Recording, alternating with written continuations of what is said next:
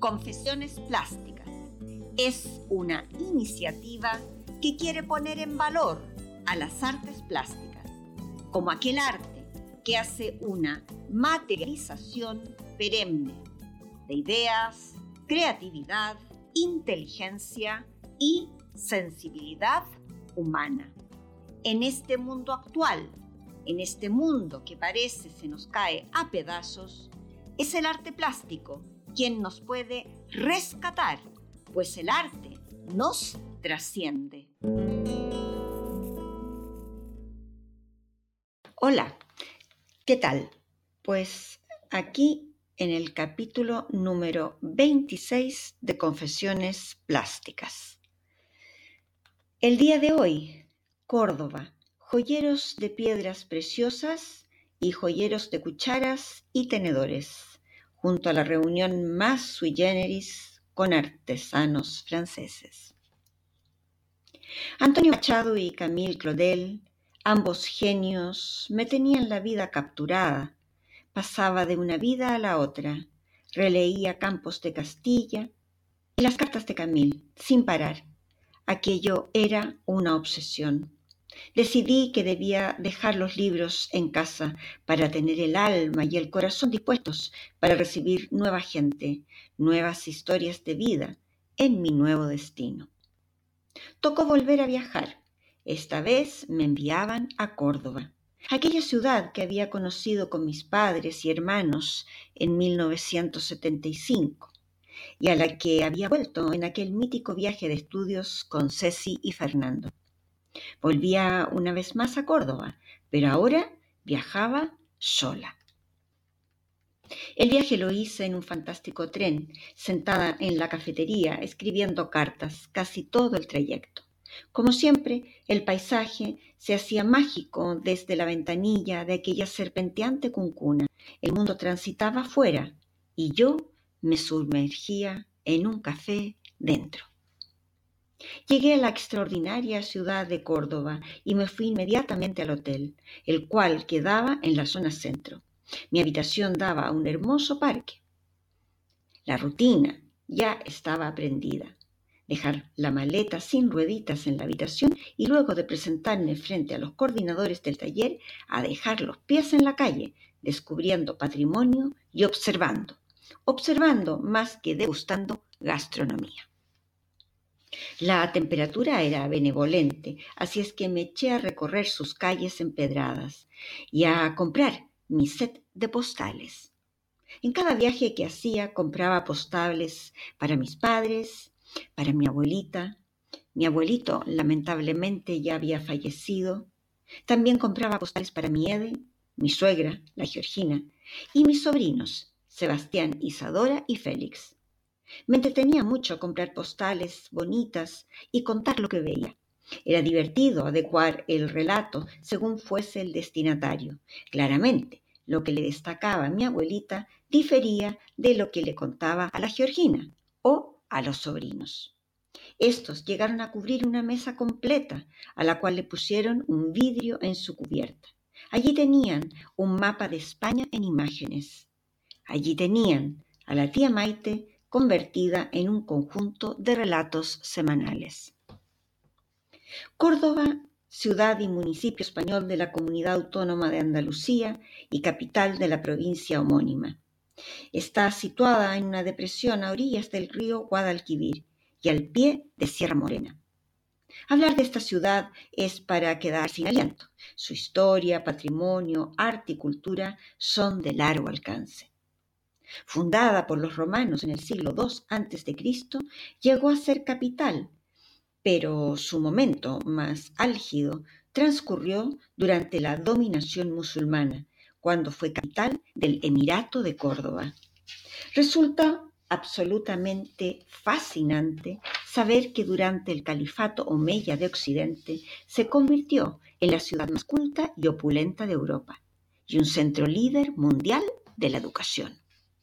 Durante el gobierno de Abderramán se empezó a erigir la mezquita, completada en el siglo X. Los cristianos debieron levantar su iglesia en las afueras de la ciudad. Se decía que en dicha mezquita estaba el brazo de Mahoma, por lo que llegó a ser un lugar de peregrinación para los musulmanes. Vaya cosas, esto de las partes del cuerpo disgregadas por iglesias y mezquitas. Esto siempre me ha dejado sin palabras, ¿eh? no, no, no, no lo llego a comprender. En fin, durante la larga Edad Media Europea, en Córdoba, se dio el más alto nivel tanto en las ciencias como en las letras, gestándose las bases del Renacimiento. El mayor esplendor califal hizo de Córdoba una ciudad con abundantes mezquitas, bibliotecas con 400.000 volúmenes, baños públicos con agua dulce, según un cronista musulmán había 700, una ciudad llena de socos, o sea, mercadillos, con multitud de fuentes, iluminación pública y alcantarillado. Tenía 27 escuelas gratuitas de enseñanza para niños pobres y el nivel de alfabetización en niñas y niños era altísima. Córdoba es en este momento la ciudad que alberga la mayor cantidad de títulos Patrimonio de la Humanidad de la UNESCO. Esa es Córdoba. Uno de esos títulos lo ostenta el Festival de los Patios Cordobeses, concurso que se celebra generalmente en la segunda quincena del mes de mayo y que lamentablemente este año por la pandemia, igual que el año pasado, ha tenido que ser eh, restringido. Los vecinos decoran sus patios con geranios, macetas del típico color azul y los abren gratuitamente a los visitantes. En los últimos años, antes de la pandemia, eran más o menos 50 los patios participantes, es decir, menuda ruta de color, aroma y belleza es la que una puede hacer en Córdoba durante este concurso. También es interesante apuntar que este festival se completa con un programa del ayuntamiento cuyo objetivo es dar a conocer a los estudiantes la arquitectura y el patrimonio, promoviendo así el respeto del mismo. Yo sentía ese orgullo en todos los cordobeses y cordobesas. Parecía que todos llevaban en su ADN ese acervo, esa planta y ese garbo. Por supuesto que en mi ruta patrimonial mi primer destino fue la mezquita catedral. Siempre volver a ella es un golpe estético sin dimensiones conocidas. Como ya he mencionado en un podcast anterior, esta mezquita se comenzó a construir en 784, en el siglo VIII, bajo el mandato del emir Abd al-Rahman, sobre los restos de una iglesia cristiana visigoda, la Basílica San Vicente Mártir. Con 23.400 metros cuadrados, fue la segunda mezquita más grande del mundo en superficie solo por detrás de la mezquita de la Meca. En 1238, tras la reconquista cristiana de la ciudad, se consagró como catedral de la diócesis. En 1523, bajo la dirección de los arquitectos Hernán Ruiz y su hijo, se construyó la Basílica Cruciforme Renacentista. Hoy, todo el conjunto constituye el monumento más importante de Córdoba. La mezquita catedral de Córdoba encarna el alma y la esencia de esta ciudad, la cual nació de la confluencia de diferentes culturas. Su combinación de estilos, omeya, gótico, renacentista y barroco, donde un altar mayor puede convivir con un mihrab, hacen de este lugar un espacio para reflexionar sobre la tolerancia entrar en ella, en aquella inmensidad de 1.300 columnas y 760 arcos rojiblancos, aturden los sentidos. Es como entrar en un bosque infinito y da la sensación de ingresar en un mandala tridimensional, en donde lo único que nos cabe es orar. Una entra en una inmersión mística de un diagrama mágico y ciertamente vivencia estar en mundo paralelo. Yo estaba absorta, perdida. Salí a la calle. Me debía preparar bien para mi primera clase. Debía aterrizar, abandonar aquel bosque de mandalas. Caminé por unas calles maravillosas, empedradas y estrechas, aromas, fragancias florales asomaban por doquier, hasta que di con un lugar único, donde comí el mejor salmorejo de mi vida.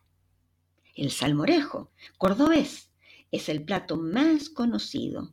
Está hecho de tomate, pan, ajo, sal y aceite de oliva. Es una crema fría deliciosa, perfecta para consumir en los calurosos veranos de temperatura media de 36 grados, pero con temperaturas máximas de hasta 44.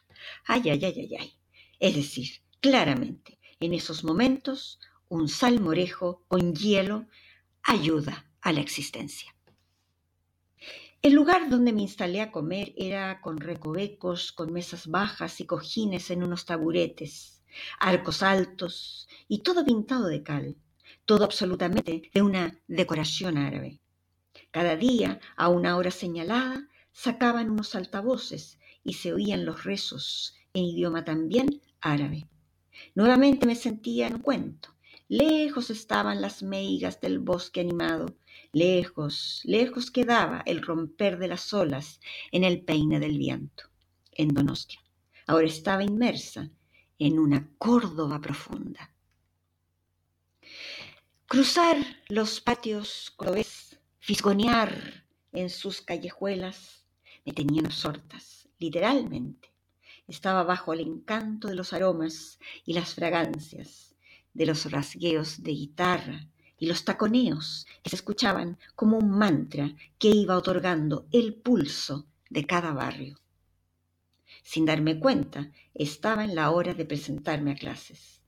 El grupo estaba conformado de gente de oficio ya andado, todos sobre los 30 años y, cómo no, alegres y bastante buenos para la charanga.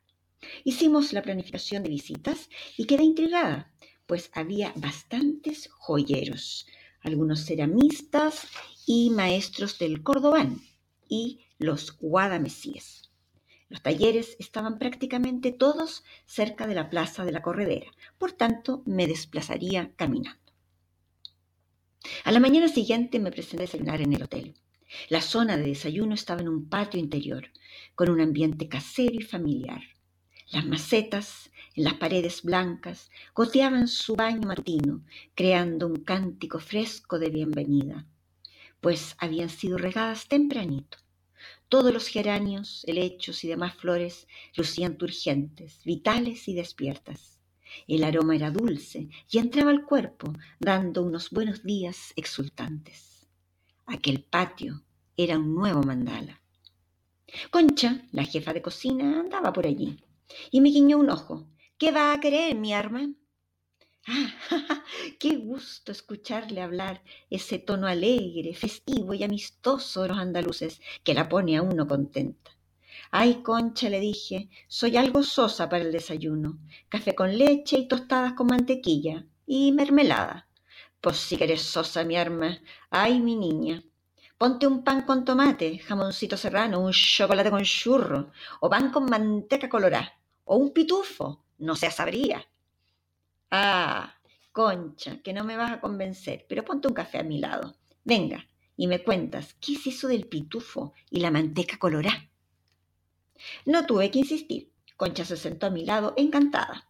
Luego de encontrarme sabría y musosa, me contó que la manteca colorá es manteca de cerdo cocinada con trozos de carne picada, también de cerdo, y sazonada con pimentón, orégano y laurel. Decirle a Concha que yo no comía aquello por ser vegetariana era como que a mí me explicaran una integral en chino mandarín. o sea, no. El pitufo, aunque es de origen malagueño, está por toda Andalucía.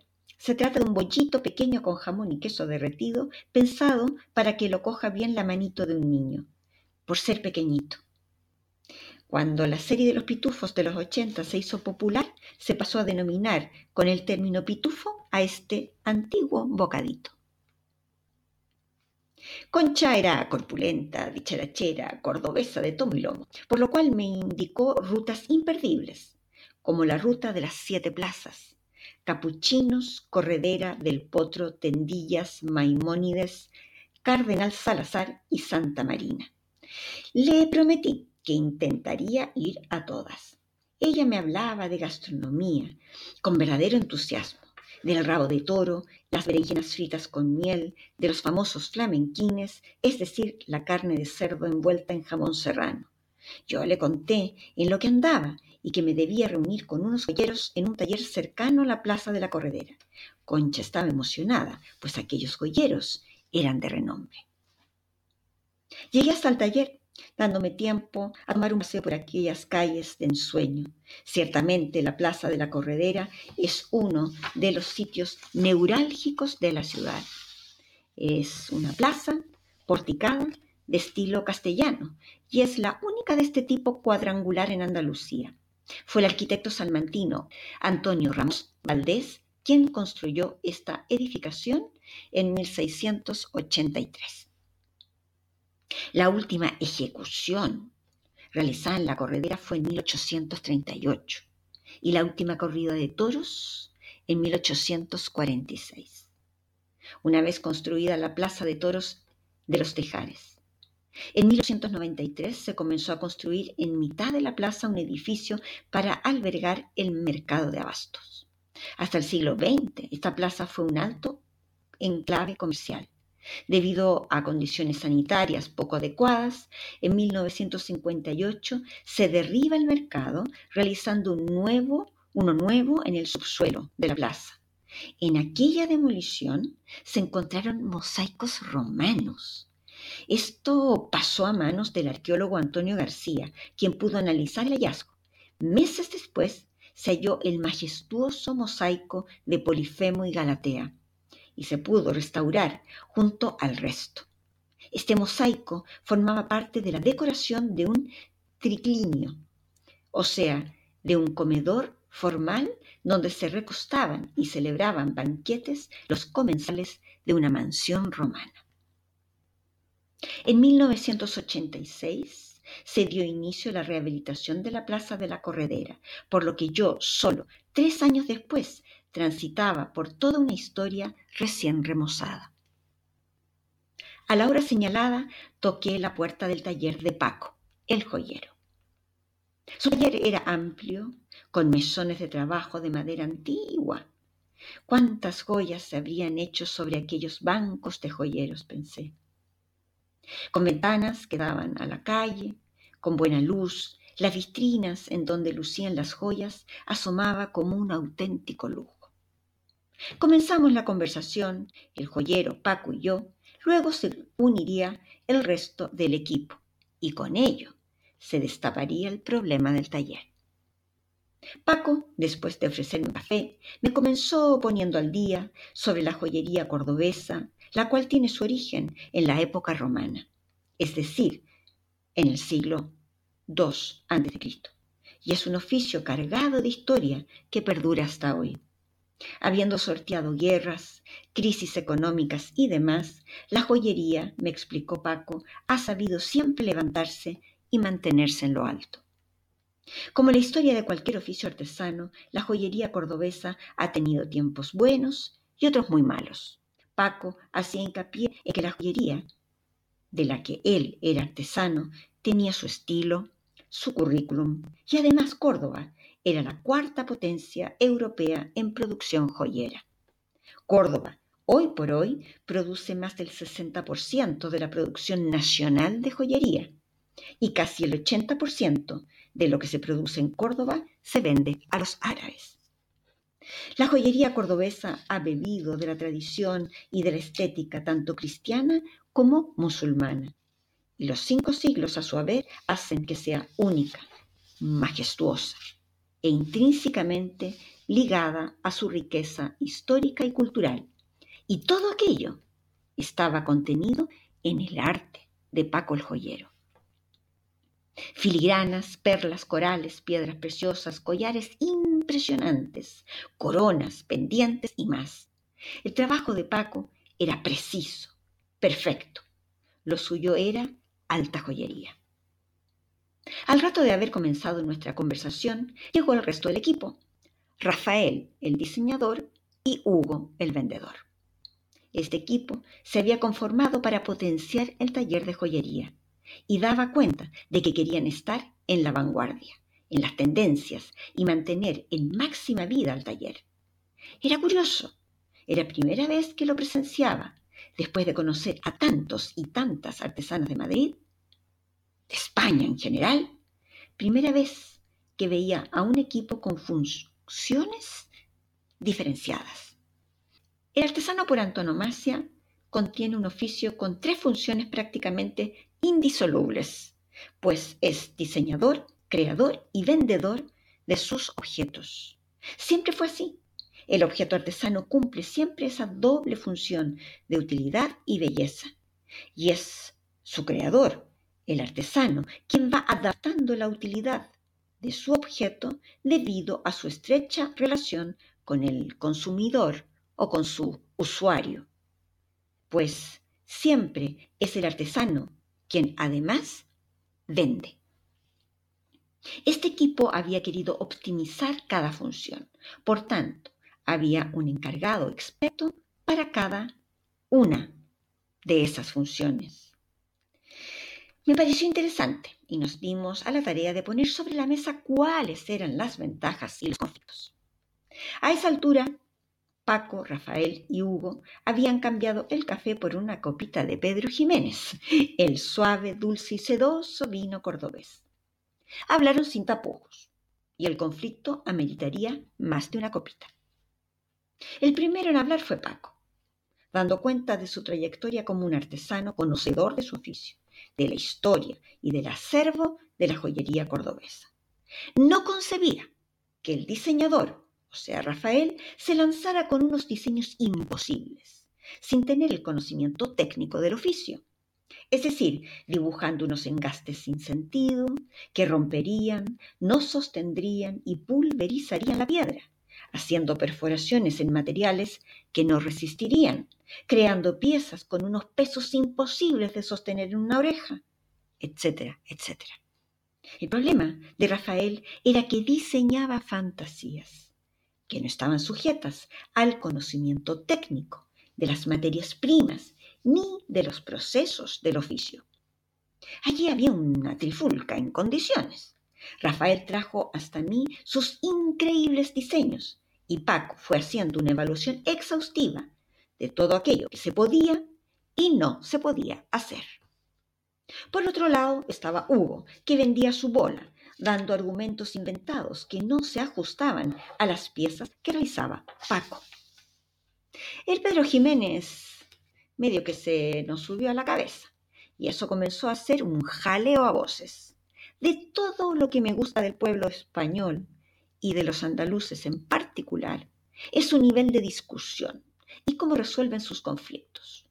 Una extranjera cree que se van a matar y que nunca más se hablarán, pero lejos de eso, cada cual plantea sus puntos de vista, se enfada, bufa, pero luego se pelean sobre quién paga la ronda de vinos.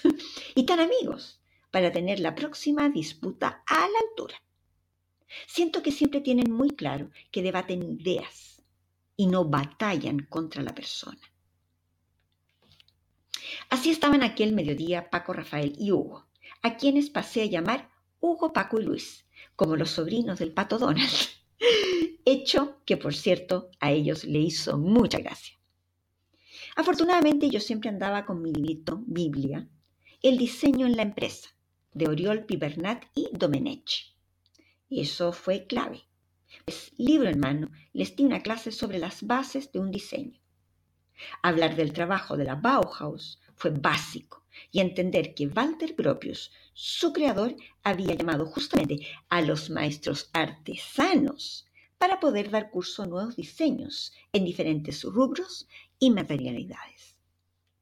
En 1919, la Escuela de Arquitectura, Diseño, Artesanía y Arte Bauhaus se había basado justamente en el maestro artesano para su éxito. Abro comillas. Arquitectos, escultores, pintores, debemos regresar al trabajo manual.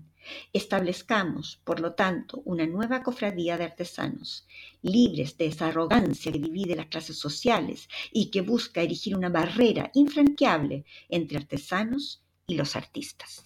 Cierra comilla. Walter Gropius.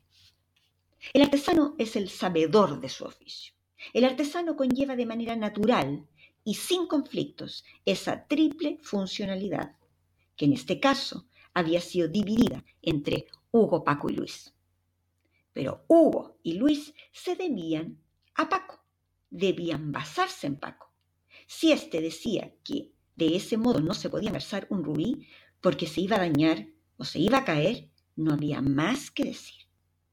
Si determinaba que la perla no se podía agujerear de tal o cual diámetro, pues a callar. Rafael, a través de mi librito, el cual hojeaba ansioso, y a través de las reflexiones de Walter Gropius, fue entendiendo que su trabajo dependía del conocimiento de Paco. Por otro lado, Luis debía conocer muy bien la pieza, procesos creativos y técnicos, materialidades, historia de la joyería y de los diseños, para poder establecer su argumentario de venta. Vender no es inventar desde la nada, no es vender la moto, es hacer un relato de beneficios de un objeto.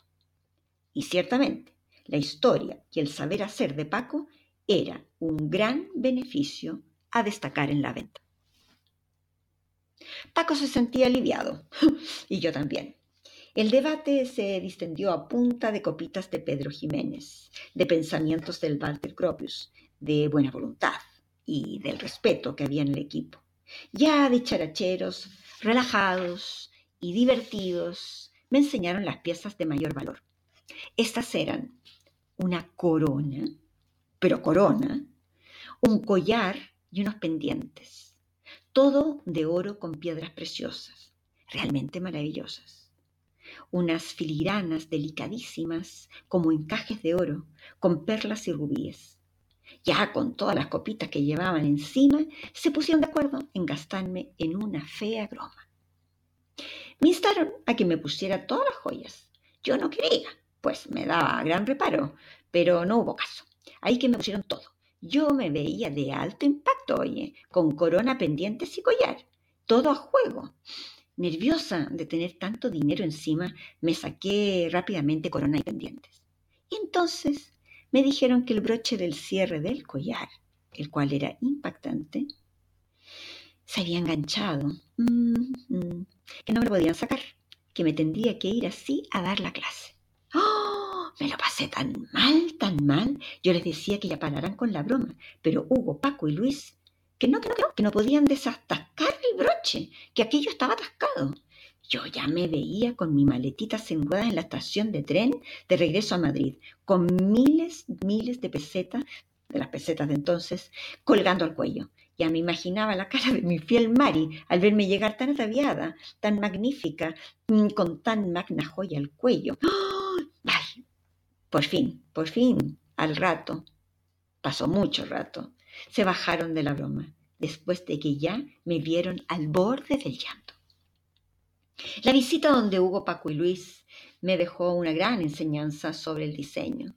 Este jamás debe menospreciar el oficio, el conocimiento técnico, el saber de la materia, y la base se cimenta en el maestro artesano. También me enseñó cómo las diferencias de opinión son solo eso, y no deben llegar a constituirse en un desmedro hacia la otra persona. Bueno, también me enseñó que una copita de Pedro Jiménez es de lo mejor. Mm, bueno, dos copitas también, también. Y está bastante bueno. Aquella tarde la clase ya fue más confiada. Sentía que había acertado donde Hugo, Paco y Luis, quienes ya se quedaron con ese apodo. Recorrí Córdoba a gusto. Concha me hacía cada mañana unas indicaciones de, lo que debía visitar. Ya casi no me indicaba qué comer. Había determinado sencillamente que yo era una sosa sabría. En Córdoba me encontré nuevamente con un puente majestuoso, como había visto en Miranda de Ebro. El puente romano cordobés fue durante siglos la única entrada a la ciudad desde el sur y está sobre el río Guadalquivir, uniendo los barrios del Campo de la Verdad con el barrio de la Catedral. Según la historia, Aulo Ircio, soldado e historiador de Julio César, escribe al llegar a la ciudad en el año 45 a.C., tras la batalla de Munda, que tuvo que atravesar el río creando un paso provisorio con piedras. Ese sería el primer dato de este puente. Tiene 331 metros de longitud y está compuesto por 16 arcos. Es a comienzos de la dominación musulmana, alrededor del año 720, cuando se encuentran los primeros datos de su reconstrucción. Al extremo sur se encuentra la torre defensiva de la Calahorra y al extremo norte la puerta del puente, realizada en 1572. En el medio del puente está el triunfo de San Rafael, que data de 1651, obra del escultor Bernabé Gómez del Río. La función de este triunfo es bendecir a los visitantes. Afortunadamente para su conservación, el primero de mayo del 2004 fue convertido en puente peatonal. Mi alimentación en Córdoba fue a base de salmorejo y alcachofas a la montillana. Con mucho trabajo, mucho trabajo, había convencido a Concha que no le añadiera el producto estrella. Es que las alcachofas, una vez cocidas, se trocean, se pica cebolla, se pican ajos y en ese sofrito, con buen aceite de oliva virgen, se añaden las alcachofas picadas y se le echa vino hasta que reduzca. Luego se pone hierbabuena y azafrán. Posteriormente viene mi problema. Se le añade caldo de jamón cocido. A todo ello se le agrega maicena para que quede una rica salsa. Definitivamente Concha me llama sabría. Mira, que comer las alcachofas sin el caldo de jamón. Con lo que me pude reír a gritos fue con la oferta de japuta en adobo. La japuta es un pescado también conocido como palometa, zapatero o castañet, pero en Córdoba es la japuta, sin más. Hay quienes dicen que su nombre viene de la dureza de su piel y escamas, por lo que al parecer cuando alguien lo pela exclama, hija puta, ¿cómo cuesta pelarlo? la cosa es que queda en japuta y la japuta en adobo se prepara con un caldo a base de pimentón, orégano, sal, ajos y vinagre. Luego que la japuta se enmacera en este adobo, se pasa por harina y se fríe en abundante aceite. En fin, que Concha no me convenció de comer japuta, pero sí sus berenjenas con miel. Y un rico pastel cordobés con una copita de Pedro Jiménez. Va espectacular. Este pastel tiene toda la herencia árabe, pues eh, consta de una masa de hojaldre delgada relleno de cabello de ángel y un caramelo a base de pulpa de fruta. En las confiterías de Córdoba se le llama manolete a las presentaciones pequeñas de este pastel. A veces lleva jamón serrano en el relleno, que no falte. Es tradición que esté en toda mesa cordobesa cada 17 de diciembre, día en que se celebran a los patronos Santa Victoria y San Asisclo. Mi segunda visita fue a la casa del taller de Manolo, un joyero de tomo y lomo, pero hippie e innovador. Debí caminar por las calles de la judería de Córdoba, un imperdible, un precioso laberinto medieval de herencia sefardí. Este barrio se encuentra entre la puerta Almodóvar, la mezquita catedral y el palacio episcopal. Es un tejido de calles de trazado islámico, donde aún se reflejan costumbres, usos de una de las comunidades judías más importantes de la península ibérica, que tiene, por supuesto, el sello de patrimonio de la humanidad. El conjunto de calles encaladas, con escondites, patios, plazas, jazmines, geranios, aromas, balcones, rejas, macetas, fuentes de agua y una sensación de entrar a un mundo donde se exaltan los sentidos. En este barrio se encuentra la casa de Sefarat, una institución cultural que conserva y fomenta la memoria hispano-judía. También encontramos la sinagoga de Córdoba, único testimonio de la arquitectura religiosa hebraica de la ciudad. Es una maravilla mudéjar, de una exquisita decoración, con inscripciones de salmos y yeserías de clara influencia nazarí. Caminar por la calleja de las flores, con todo su ajetreo, a pesar de los turistas, sigue siendo de una belleza arrebatadora. Cerca de esta calle llegué al número que buscaba. Tuve que subir una empinada escalera hasta llegar a una segunda planta. Desde allí se apreciaba una Córdoba imponente, majestuosa y teatral. Tras un montón de macetas llenas de colores y aromas, salió Manolo a abrirme la puerta. Este joyero tenía unos 30 años, pero tenía un aura antigua, mm, parecía un viejo sabio salido de alguna sinagoga, de nariz afilada y prominente, pelos color maíz, hirsutos y desbocados, y con una mirada que se hacía intensa debido a sus espesas cejas arqueadas y de vello abundante. Manolo hablaba en un tono bajo, no se exaltaba con nada, pero era entusiasta y muy gentil. Me ofreció un té de hierbabuena y así mirando la judería desde lo alto de un balcón, comenzó mi asesoría. Siempre empezaba pensando que yo nada tenía para aportar, nada tenía que decir, pero los artesanos eran tan amables y dispuestos que al final casi siempre las asesorías iban bien. Manolo trajo un bulto grande hasta la mesa, todo venía envuelto en un gran paño tejido al telar. Extendió y desplegó su tesoro sobre la mesa. Era 1989 y era primera vez que yo veía joyas realizadas a partir de cubertería reciclada. Es verdad que años después he visto este trabajo en más ocasiones y también es verdad que lo he visto realizado con muy mala ejecución y falta de oficio. Aquella vez el tesoro que desplegó Manolo era de una belleza, fineza e innovación espléndida. Él recogía, compraba, escudriñaba la ciudad hasta llegar a la cubertería que andaba suelta por allí. Cuchillos, cucharas y tenedores de plata y también de oro, que eran piezas sueltas Manolo los sometía a un proceso técnico y creativo para darles una nueva vida. Los moldeaba, abría en rizo, los doblaba, agregaba filigranas y engarzaba o incrustaba piedras preciosas, sin hacernos olvidar que estábamos frente a un tenedor, a una cuchara o a un cuchillo. Manolo creaba piezas teatrales fantásticas, grandes collares pectorales. Ese era su fuerte, y lo que deseaba era ampliar su abanico de piezas. Nos pusimos a observar libros sobre joyería sefardí. Las maravillas que allí salían dejaban sin aliento. ¿eh? Manolo servía té de hierbabuena sin detenerse, y yo sentía que aquel aroma debía centrarme para poder colaborar en el taller de joyería de Manolo. Tanto té me obligó a ir al cuarto de baño. Al pasar por un hermoso pasillo lleno de plantas y enredaderas, observé que Manolo tenía una suerte de altar con velas, y ello me encaminó hacia una idea. La conversación se centró en por qué la orfebrería y la joyería se habían quedado solo en la decoración personal. Vamos, solo collares, pendientes, pulseras y poco más. Entonces comenzamos a abrir las posibilidades de objetos y propuse la idea de candelabros. El camino hacia el cuarto baño me había iluminado.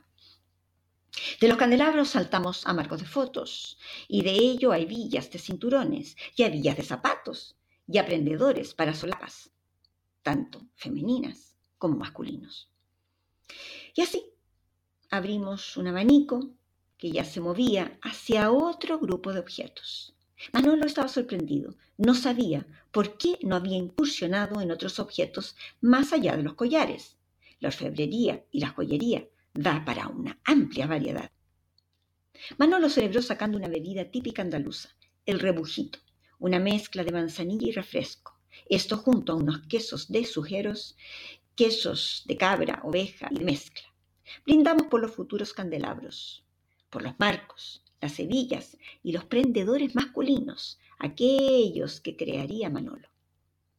El rebujito y la manzanilla me abrieron algo el paladar, así es que regresé por las calles de la judería dispuesta a comer una tortilla de patatas, a admirar la hermosura de aquellas calles, a emborracharme con el aroma de jazmines y a caer absorta con el mántrico sonido de sus fuentes de agua.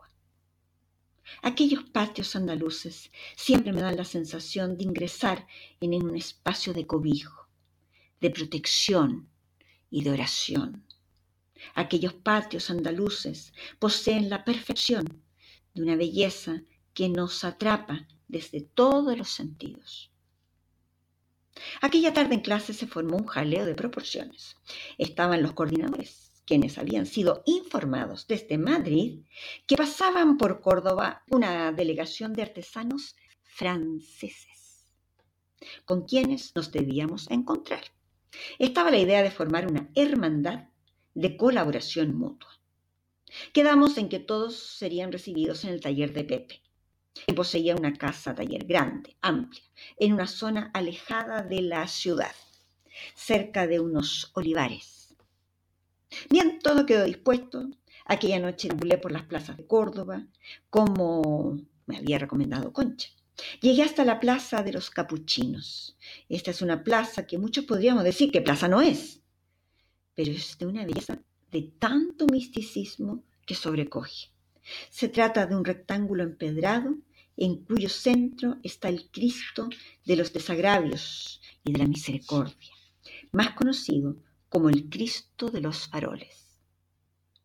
Una imagen de Cristo crucificado está rodeado de ocho faroles de hierro. Escultura realizada en 1794 por el escultor Juan Navarro León, quien utilizó mármol blanco para la imagen de Cristo y negro para la cruz. Está enclavada en la plaza de los capuchinos y es un lugar de culto predilecto de los cordobeses. Estar en aquel lugar de noche, con aquellas farolas encendidas, invita a rezar, a orar o a meditar, seas creyente o no. Aquella noche pedí al buen Cristo de las farolas que todo fuese bien con los artesanos franceses. El encuentro me tenía inquieta. Yo, sin hablar francés, iba a quedar en el planeta de los extraviados. Quedé con Hugo, Paco y Luis. Ellos me pasarían a recoger al hotel para ir a la hora señalada al taller de Pepe. Llegamos a una casa amplia de una planta que daba a los montes de olivos. Parecía que estábamos en medio del campo, pero no, estábamos bastante cerca de la ciudad. Pepe tenía dispuesta una mesa enorme, claro, como para recibir a todos sus compañeros de curso y a los benditos franceses. Pepe era artesano en cuero, hacía aquellos maravillosos cordobanes, ese trabajo realizado en cuero de cabra de alta calidad cuyas características son ser muy suave y ligero. El cuero conlleva un proceso de curtición vegetal, lo cual lo vuelve mayor, más resistente a la oxidación, por lo que el color de la piel se mantiene por más tiempo.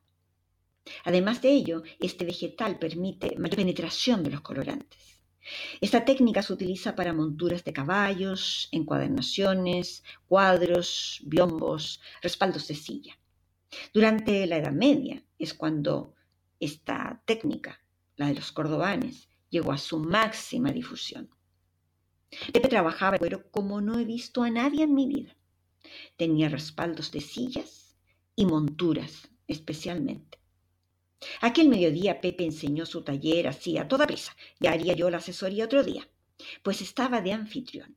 Y lo que le interesaba es que todos tuviesen una copa de vino en su mano y que no faltara ninguna delicia gastronómica en la mesa. Por supuesto, no faltó la guitarra, las palmas y el famoso baile. El vito vito bien, el vito vito va, no me mires a la cara que me pongo colorada. El vito se canta, con diferentes letras jocosas o serias, desde el siglo XX, que este baile es considerado específicamente cordobés. Estaban todos ya bien contentos con vino, las tapas y todo lo que había para comer. Por cierto, había japuta en adobo, pero no la probé. Bueno, digo que estábamos ya en medio del holgorio, como buenos andaluces, todo eran risas, chistes, bailes, guitarras, cuando sentimos que llegaban los buses. Anda, que llegan los franceses. Pues nada, ahí que nos pusimos dispuestos a entenderles. Eran dos buses, cada cual con un grupo artesano, de artesanos franceses y un traductor. Bajaron de los buses y Pepe salió a recibirles como buen anfitrión. Los grupos fueron ingresando. El grupo curso Los artesanos cordobeses ya ni se acordaban de los franceses, estaban todos con el vito vito bien, el vito vito va, tararirarirará. Por los coordinadores nos hicieron una seña y aparecieron en escena. Comenzaron los vinos, los brindis por la artesanía, empezó el parloteo. Al rato se me acercan Hugo, Paco y Luis y me dicen que estos tíos no son artesanos. ¿Cómo? ¿Cómo que no son artesanos? Digo yo. ¿Qué son? Me hicieron un guiño y me fui hasta donde estaban los coordinadores junto a los franceses y los traductores, todos con cara de circunstancias y de problemas. Nunca había imaginado algo así. Todo el grupo que había llegado desde Francia estaba conformado por peluqueros, fontaneros, plomeros y carniceros. Todos estábamos atónitos. ¿Pero esto de qué va? Hugo, Paco y Luis, Manolo, Pepe y todo el grupo teníamos la cara desencajada entre lo poco que les entendíamos y la gran distancia con sus oficios, pues teníamos poco en común para sellar la lamentada hermandad artesanal. Por medio de los traductores fuimos comprendiendo algo. Entendimos que para Francia estos respetables oficios eran artesanos pues eran actividades en donde se utilizaban las manos fundamentalmente y además herramientas muy básicas como cuchillos en los carniceros y tijeras en los peluqueros. Y ya está. Fue entonces donde caímos en cuenta que cada país define la artesanía, qué significa y qué conlleva ser artesano, pues bajo sus propias reglas. En España la artesanía era un departamento que estaba mm, en 1988, dependía del Ministerio de Industria y Energía entonces. Y tenían una definición muy clara de fronteras de la artesanía. De ahí en adelante el encuentro estuvo en torno a la mesa, los jamones, las tortillas, las japutas, las aceitunas. Y los franceses estaban más interesados en bailar el vito vito va, el vito vito bien, el vito vito va, que en otra cosa. Ya está. Todos felices, bailando, bebiendo, las variedades de Pedro Jiménez. Todo terminó en un convivorio en condiciones. Los franceses bebían como cosacos y ya al final del encuentro champurreaban entusiasmados el, el idioma español y estaban felices de crear una hermandad en torno al vino. ay, ay, ay. La cosa salió bien pienso yo, gracias al vino y gracias a que esto sucedió en Córdoba, en Andalucía, y por lo tanto no se tornó en una tragedia, pero el tema fue un problema, fue un problema mm, serio. en fin, la clase siguiente sí que abordamos un debate importante, que es la artesanía. ¿En qué consta ser artesano? ¿Un artesano usa o no usa maquinarias? ¿Es la materia prima quien define artesanía? Y una cosa importante que nunca más olvidé, esto que al hablar de artesanía hay que hablar también de su categoría.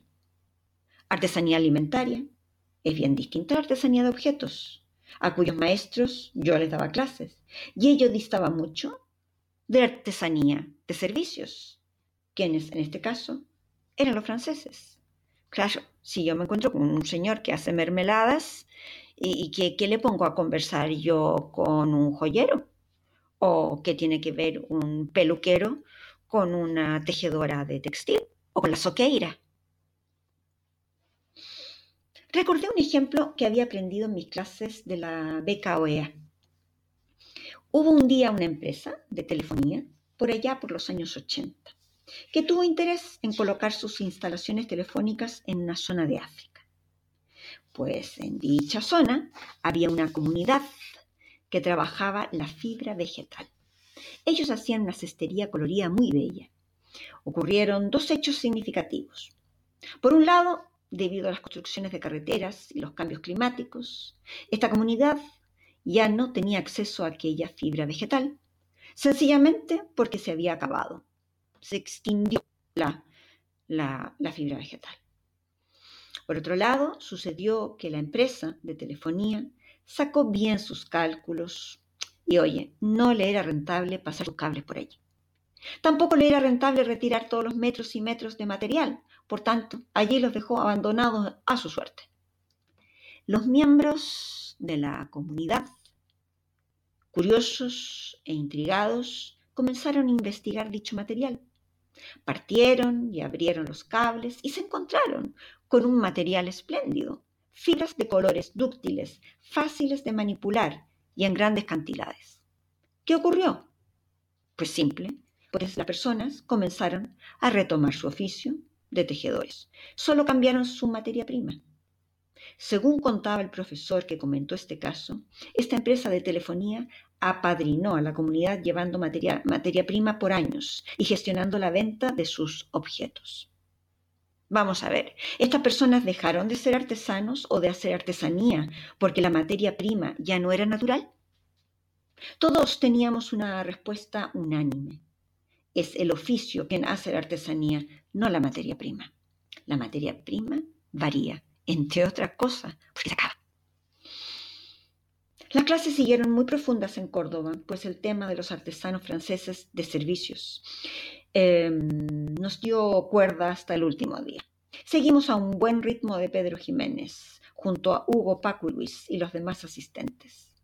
Hoy puedo decir con conocimiento que la UNESCO señala que, abro comillas, los productos artesanales son los producidos por artesanos, ya sea ya sea totalmente a mano o con la ayuda de herramientas manuales o incluso de medios mecánicos, siempre que la contribución manual directa del artesano siga siendo el componente más importante del producto acabado. Se producen sin limitación por lo que se refiere a la cantidad y utilizando materias primas procedentes de recursos sostenibles. La naturaleza especial de los productos artesanales se basa en sus características distintivas que pueden ser utilitarias, artísticas, creativas, vinculadas a la cultura, decorativas, funcionales, tradicionales, simbólicas y significativas, religiosas y socialmente. Cierre comilla. Esta fue la definición adoptada por el Simposio de la UNESCO, Manila, en octubre de 1997. Casi diez años después de que yo deambulara por pueblos de España, asesorando comunidades de artesanos. Y de decir que son muchos los países que se adscriben a la definición de la UNESCO, porque justamente fue una convención la que se hizo en Manila con la participación de muchos países. Esta, mm, esta mm, definición que indica en donde puede haber ayuda eh, de herramienta manual eh, incluso mecánica, me parece algo muy em, importante que hizo la, UNESCO. Yo conocí en los años mm, cerca del 2000, no, sé, no recuerdo si 2003 o así, a unas, em, a unas ceramistas. Las conocí eh, en el sur de Chile. Eh, es muy, muy, muy polémico el, tema, pues ellas, la mayoría, tenían, bueno, algunas mayores, otras no, pero eh, eran alfareras, tenían una artritis en las manos con ya 40 años. ¿Por qué? Porque la arcilla la debían sacar de un monte y la arcilla salía a una temperatura bajísima y la debían amasar a esa, a esa temperatura. Las manos de estas mujeres eran un espanto, eran un espanto, eran un dolor ver aquellas manos. Entonces, va a ser un Estado, va a ser un ministerio, va a ser un grupo humano que se dice ser sus usuarios, quienes le impongan a estas mujeres que no pueden comprar la arcilla en paquetes ya amasados por máquinas. Es decir, ¿voy a ser yo quien le imponga que las mujeres a los 30, 40 años tengan artritis por el trabajo con la arcilla mm, con grados bajo cero, es evidentemente que la definición de artesanía se tiene que ir adecuando a los tiempos. Yo no preciso aquello de esas mujeres. Pueden comprar perfectamente la arcilla empaquetada, lista para amasar. Son igualmente artesanas porque lo que importa es su oficio para modelar, para moldear y para trabajar la. La definición de la UNESCO de 1997 sigue siendo ah, la definición de artesanía eh, a la cual se adscriben algunos países sin haber hecho cambios. Y sin duda que han habido siguientes convenciones en donde este, mm, esta definición tiene que ir siendo actualizada. Así fue mi paso por Córdoba. Córdoba quedó con... me dejó un aroma pegado en la piel, me dejó un collar, aunque me lo pudieron sacar, un collar adherido al pecho, adherido al corazón. Y Córdoba quedó de esa manera anclada en mis más aromáticos y dulces recuerdos. Para este capítulo hemos elegido la obra En un patio de Sevilla, obra que es una traslación de lenguajes del poema de Antonio Machado, Retrato, poema que también fuera hecho canción por John Manuel Serrat. Mi infancia son recuerdos de un patio de Sevilla y un huerto claro donde madura el limonero. El poema sigue describiendo la vida y los lugares que habitó Machado. Yo solo he tomado estos versos para quedarme en el patio andaluz. Esta obra es un cuadrado de un metro diez por un metro diez, y este cuadrado es el elemento más importante de la obra. Cuadrado que no nos deja escapar, que nos atrapa y nos retiene. Este cuadrado blanco es el patio encalado andaluz de Sevilla, de Granada, de Málaga y de Córdoba y de toda Andalucía. Cuando estamos allí, la luz nos ciega y, nos, y con esfuerzo elevamos la mirada y encontramos la fisura que genera la perspectiva. Entonces asoma la riqueza cromática de las macetas, de geranios que penden de balcones y muros, así como asoma el aroma y el verdor del limonero. Esta acción queda reflejada en la obra en una abertura central atiborrada de colores que contrasta con el quiebre blanco del muro encalado. Esta franja triangular se llena de manchas cálidas que generan eh, un ambiente en contraste con un color verde estridente. La zona de color queda atrapada en una frontera blanca que no la deja avanzar. Así es el acto de fisgonear hacia el patio andaluz, en donde encontramos macetas con geranios de colores, limoneros y fuentes de agua. Si nos salimos del ángulo, lo perdemos y entramos en un nuevo callejón. El aroma de las flores si logra escapar, entonces se perpetúa como trazos rosas que danzan en el plano blanco, como aquellos aromas que juguetean y nos emborrachan en los patios andaluces. El recorrido visual nos hace entrar por la parte superior izquierda y caer rápidamente en el rincón de color, donde nos quedamos un buen rato hasta salir por medio de los trazos rosas. El aroma nos conduce. Entonces recorremos los muros para volver a entrar al balcón con su macizo de flores. El patio, esa zona del hogar que suele estar al interior, sin techar y que asociamos al juego, al descanso y la libertad, en el patio somos libres, en el patio se relaja el protocolo de la mesa, en el patio hacemos nuestra vida íntima y familiar. Aquel patio donde jugó Machado con un huerto claro y donde madura el limonero, ese árbol que nos da el fruto de oro, símbolo de bienestar y armonía. Esta obra sin línea de horizonte en ella nos eleva el patio andaluz a un estado espiritual y nos insta a cultivar en nuestro interior un patio propio, lleno de luz, de nuestras propias flores, llenas de aromas, con huertos tiernos y limoneros llenos de frutos de oro. En un próximo capítulo, burjasot, abanicos, un ayuno de arroz integral y petardos al despertar.